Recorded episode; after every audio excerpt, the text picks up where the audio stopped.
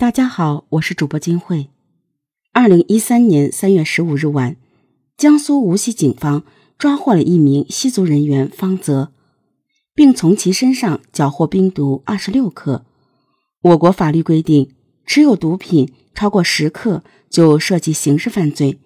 警方告知方泽，按他的行为，很可能会被判处三年以下有期徒刑。方泽原以为吸毒被抓。就是行政拘留几日的事，一听到要坐牢，当即就吓尿了，哭天喊地，呼爹叫妈。一般来讲，毒品案子牵涉的人员都比较多，警方从一个吸毒者那顺藤摸瓜，有时甚至能挖出一个贩毒团伙。民警对付涉毒人员也比较有经验，就引导方泽主动提供线索，争取立功。获得宽大处理。民警说这话原本是想深挖毒品线索，哪成想方泽讲的内容与毒品毫无关联，却又比普通的毒品线索更劲爆。方泽供述，春节期间他和朋友周峰聚会时，对方曾透露：“我一个朋友八年前把他女朋友杀了。”周峰说这话时。比较神秘，还叮嘱方泽别拿出去乱说，免得惹祸上身。方泽倒也真的守口如瓶，直到现在自身难保，才想着用这个消息来争取宽大处理。不过，方泽对周峰口中的那个朋友一无所知，对事件的具体情况更是毫不知晓，不由让人生疑：这会不会是他胡诌的呢？但毕竟是命案，本着认真负责的态度，警方还是决定深入调查一番。民警很快找到了周峰，他对方泽所说的予以了确定。几年前，他和朋友程小山一起吃饭，那段时间，程小山有个叫玲玲的女友，好几次聚餐时，程小山都带着玲玲，周峰见过，偏偏这次。周峰没见着玲玲，就问他去哪儿了。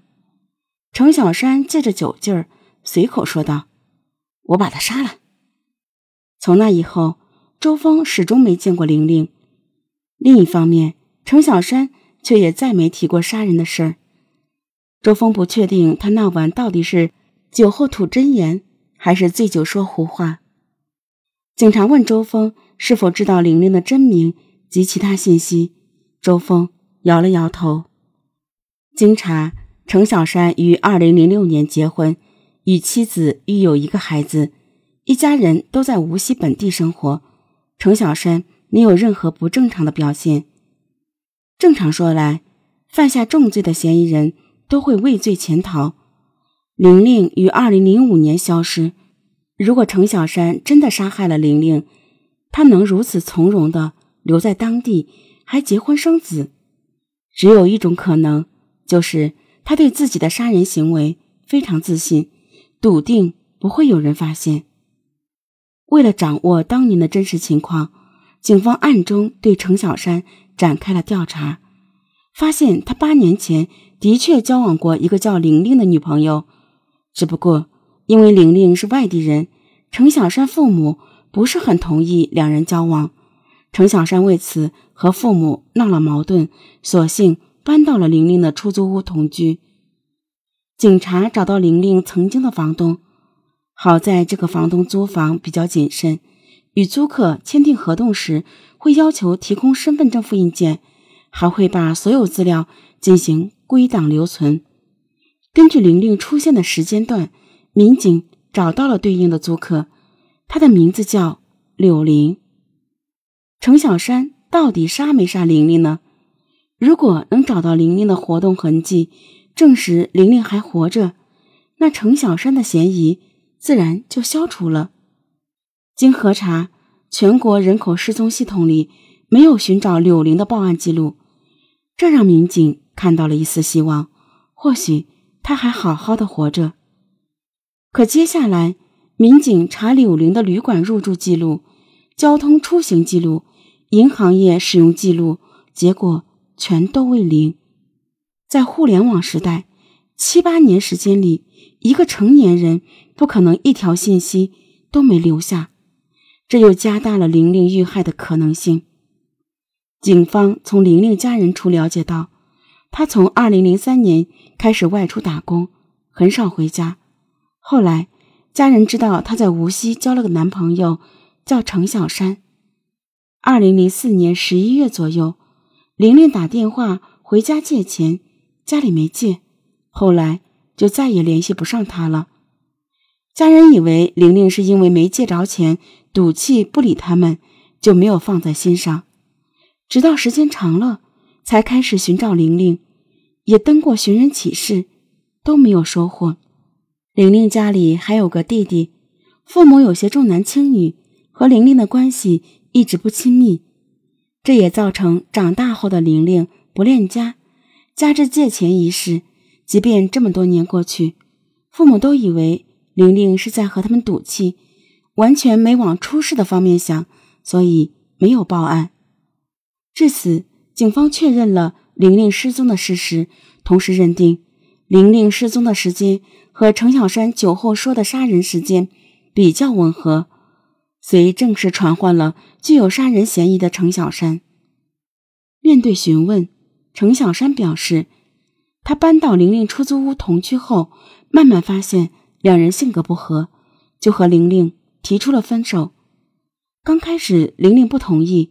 他执意要分，玲玲也没什么话说。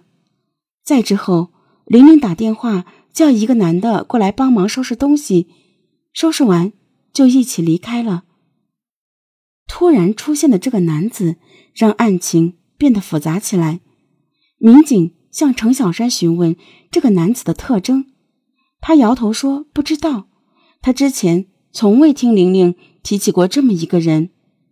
警方尝试找到这个人，一番调查下来，除了程小山，相关人员没有一个人知道这个男子的存在。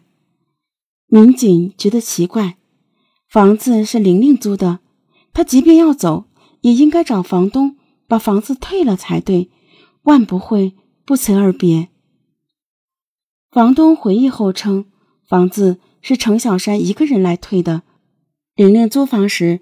多付了一个月租金作为押金，程小山让退给他，房东先不愿意，说要退给本人。程小山说玲玲有事回老家了，要半年后才来，到时候就直接住到他家里，不会再租房子了。坚持让房东退钱，房东只好退了。因为有这么一茬儿，即便已过去好几年时光，房东仍然记得很清楚。他还从资料盒里翻出了有程小山签字的一张押金退还收据，这个线索让警方眼前一亮。显然，程小山在撒谎。程小山杀人的嫌疑越来越大，但之前困扰民警的疑问仍然没有答案。如果玲玲真是他杀的，他凭什么如此镇定的继续在本地生活？还是只有一种可能？他对自己的杀人行为非常自信，笃定不会被发现。杀人需要处理尸体，只要嫌疑人抛尸，案件就非常容易曝光。程小山稳如泰山，应该不会采取抛尸手段。侦查员想来想去，结合程小山当年的一些具体情况，认为他很有可能把尸体藏在了家中。程小山与父母同住在城郊的村子里，独门独户的，关起院子，挖坑埋人，很好办成。程小山结婚后就搬走了，现在他父母还住在那处院子里。不过，民警也不好大张旗鼓的去挖掘，万一没挖出名堂，影响不好。怎么办呢？关键时刻。还是传统的走访调查起到了作用。在锁定了玲玲可能遇害时间段后，民警以其为重点，对程小山家附近的村民进行走访。其中一个邻居提到，那段时间程小山家的水井出现过臭味儿。